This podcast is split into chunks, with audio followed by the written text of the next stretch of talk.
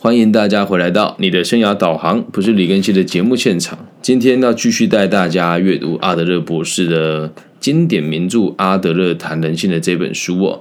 那我们现在已经来到了 EP 第四十四集《男女的拉锯》。那也希望大家可以通过我们的频道学习到更多个体心理学的真实的含义，以及让更多朋友可以认识个体心理学，进而让社会更加的稳定。那我们就开始今天的读书会的内容吧。我们前面讨论了很多不幸的案例哦，追根究底，这些问题的根源都应该要怪罪到我们的社会出了很大的问题。现在我们的社会上面充满了各种偏见，而偏见的触角延伸到各个层面，随处可见。特别在台湾最近哦，会发生就是大家要选择自己认为比较适合的人来担任某一些重要的职务。那这时候你就会发现，他们很擅长使用偏见这种手法，让大家对彼此产生误解啊。那回到书里面内容，我们讨论的是两性的部分。女性地位低下这种谬论与其所带来的后果，加上男性地位的优越，这些观念打断打乱了原本两性和谐的关系，女男之间出现不寻常的紧张感，甚至威胁完全毁坏两性之间原本应有的幸福感与快乐。原本应该要充满爱的生活，被这种紧张的情绪给污染、扭曲、腐蚀。这也说明了为什么我们看到婚姻通常都不幸福也不美满。我知道这样讲很难听，可是这是实话。大部分的婚姻都不是那么的幸福的。那为什么这么多孩子长大之后会觉得结婚是一件很麻烦、很冒险的事呢？不妨问问你自己哦，对你而言，婚姻是不是一件很麻烦的事，是不是一件很冒险的事呢？因为很多人的想法也确实是这样。在制作这一集之前，我也访问过了很多已婚的朋友，大概有八成的人都很后悔结婚。为什么会这样呢？我们继续往下看了。我们前面有讨论过，所谓的偏见会让孩子无法好好的认识生命到底是什么。很多女孩会把婚姻当做生命的一种紧急出口，而很多男人会把结婚当做一种不得已的事情。这边我一定要稍微做个解释一下。我看到这边说女孩子会把婚姻当做生命的紧急出口，一开始看不大懂，后来问了蛮多人的，他们的回答是。有一些人确实是为了逃离某个家庭，有一些人确实是为了让自己的生活可以好过一些，有一些女孩子甚至是为了嫁入豪门。那这不就是她原本从 A 生活跳到 B 生活的一一种紧急出口吗？而很多男人跟女人会把婚姻当做一种不得已的事情，就是哎呀，年纪到了我就嫁了，我就娶了。所以这是大部分人的想法。从两性之间的紧张所延伸出来的各种问题，慢慢一蔓延开来，而这样子的紧张感蔓延的越来越广，就会有越来越多年轻女孩不愿意承担社会施加在他们身上的性别角色。至于男性嘛，他们的优越感只会更加的强烈。尽管这样子的行为是有问题的，但男性会依旧继续主张他们的优越感，而女性也会慢慢的不愿意承担社会给他们的性别的角色。想要正确的认同自己的性别，我们就必须得建立在平等互惠的关系之上，这样两性相处才能够达到真实的平等。两性中的一方如果是屈从于另外一方的话，就会像一个主权被另外一个主权统治般的难受。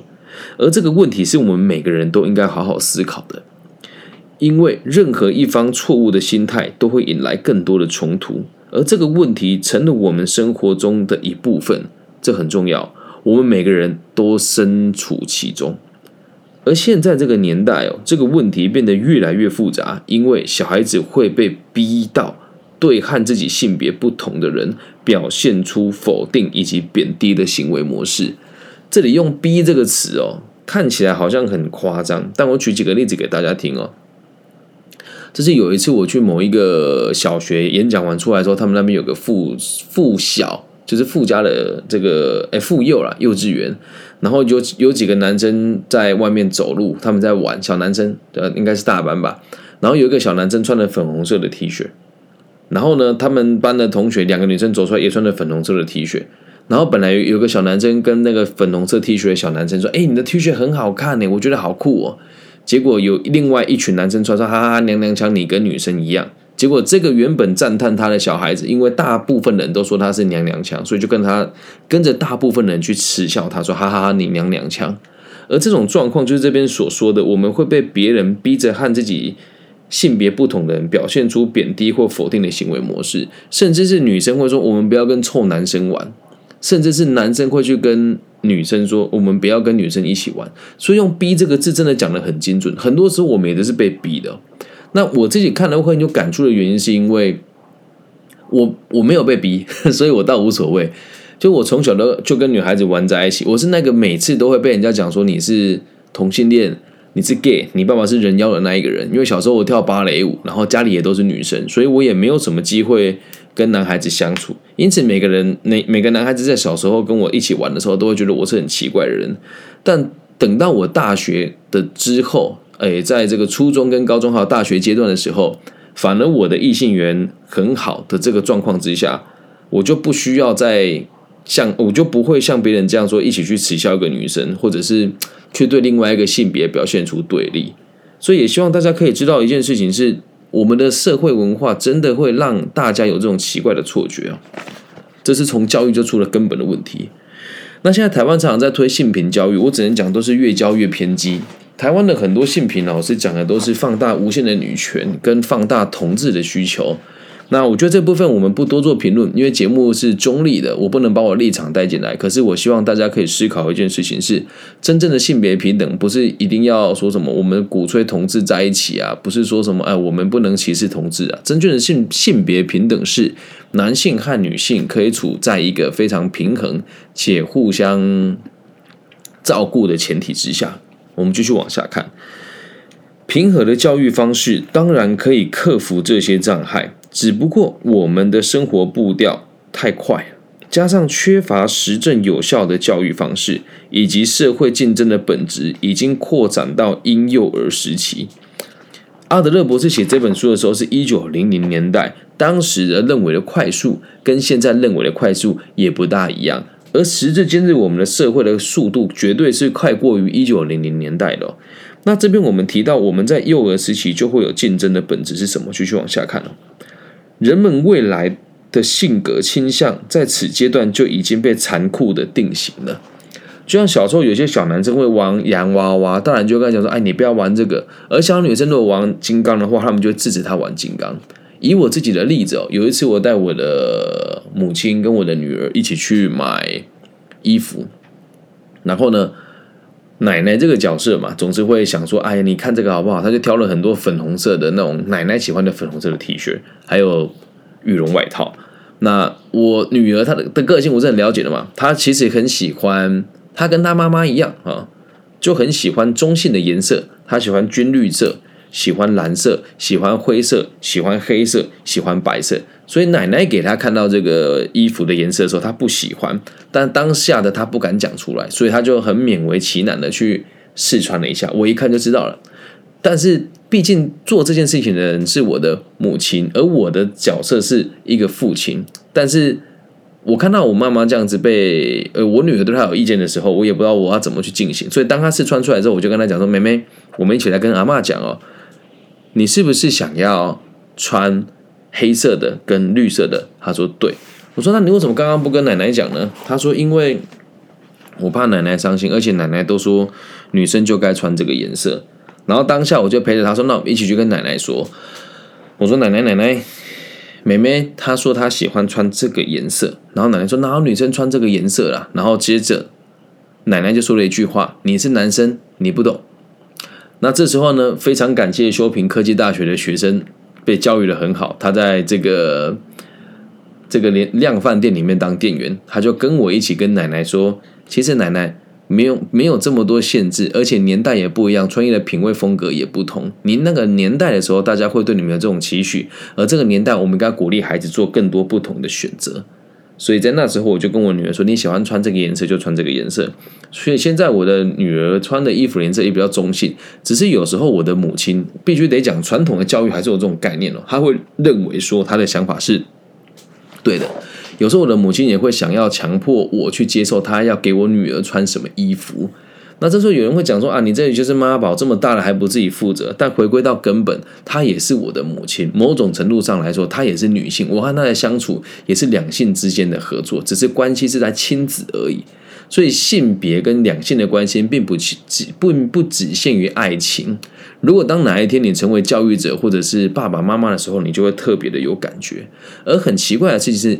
在夫妻之间相处，我们都会归纳成说是两性的这个相处的问题；而在亲子之间的相处，我们通常都会归纳归类在家庭，而不讲两性。只是回归到根本，真的是立场跟性别不一样，所做出来的决策也都完全不同。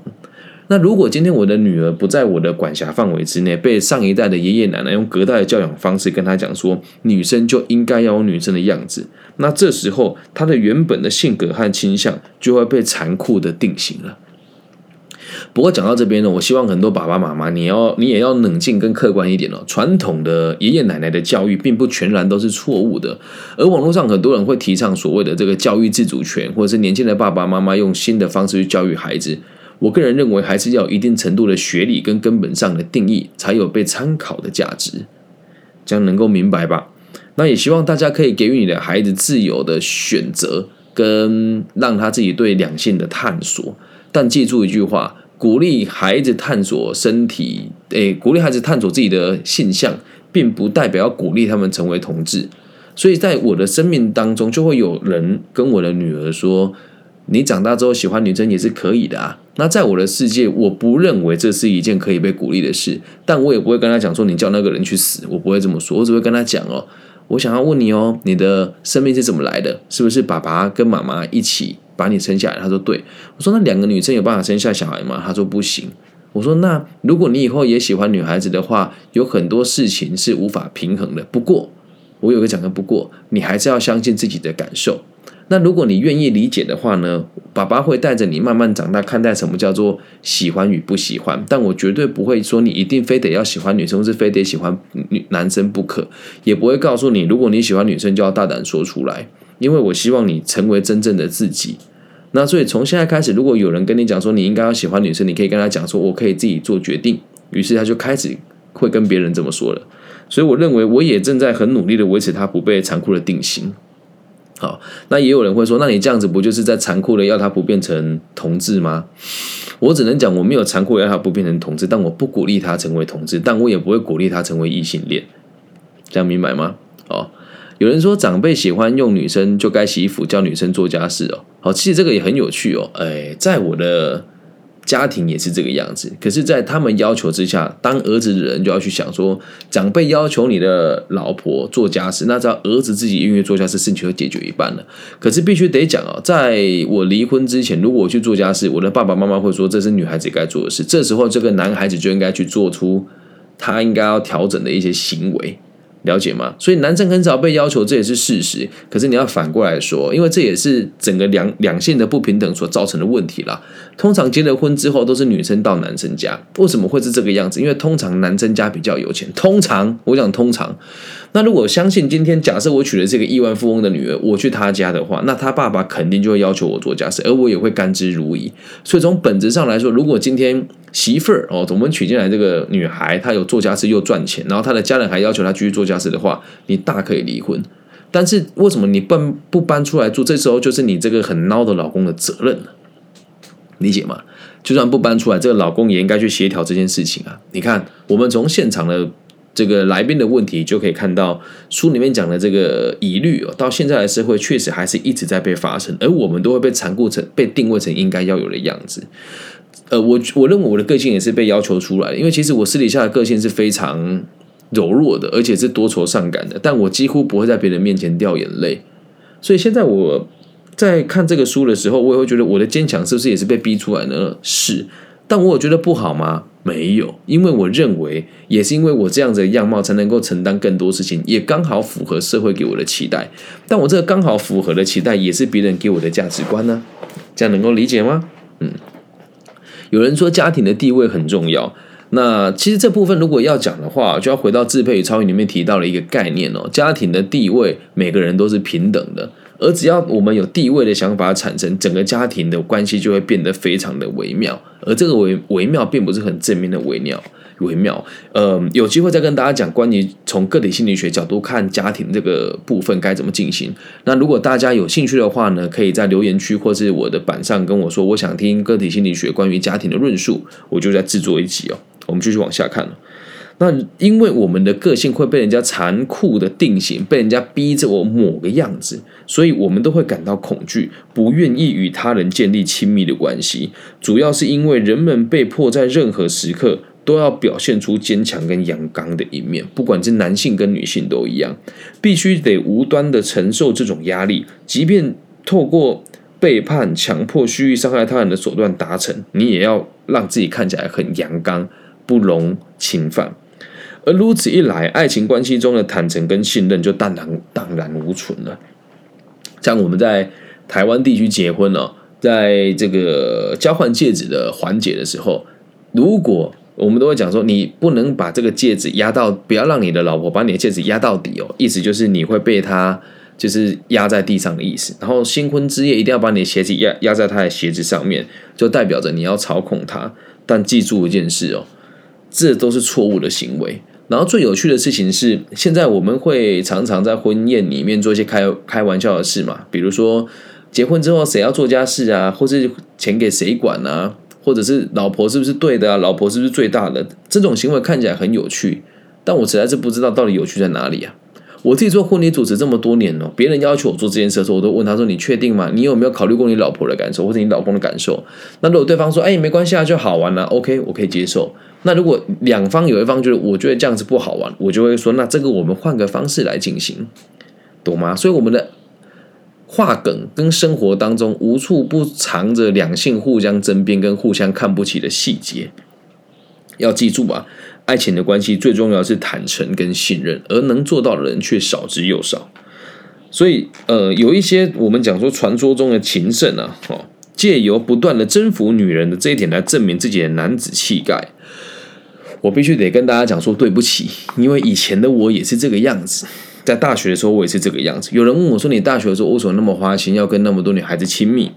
而我也说不上来。可能因为第一次被霸被霸凌的时候，是因为大家说我是爱情的骗子，所以就想用这种方式把面子要回来吧。所以当时的我跟很多女孩子都有亲密的关系，也是为了证明自己的存在，还有自己的价值哦。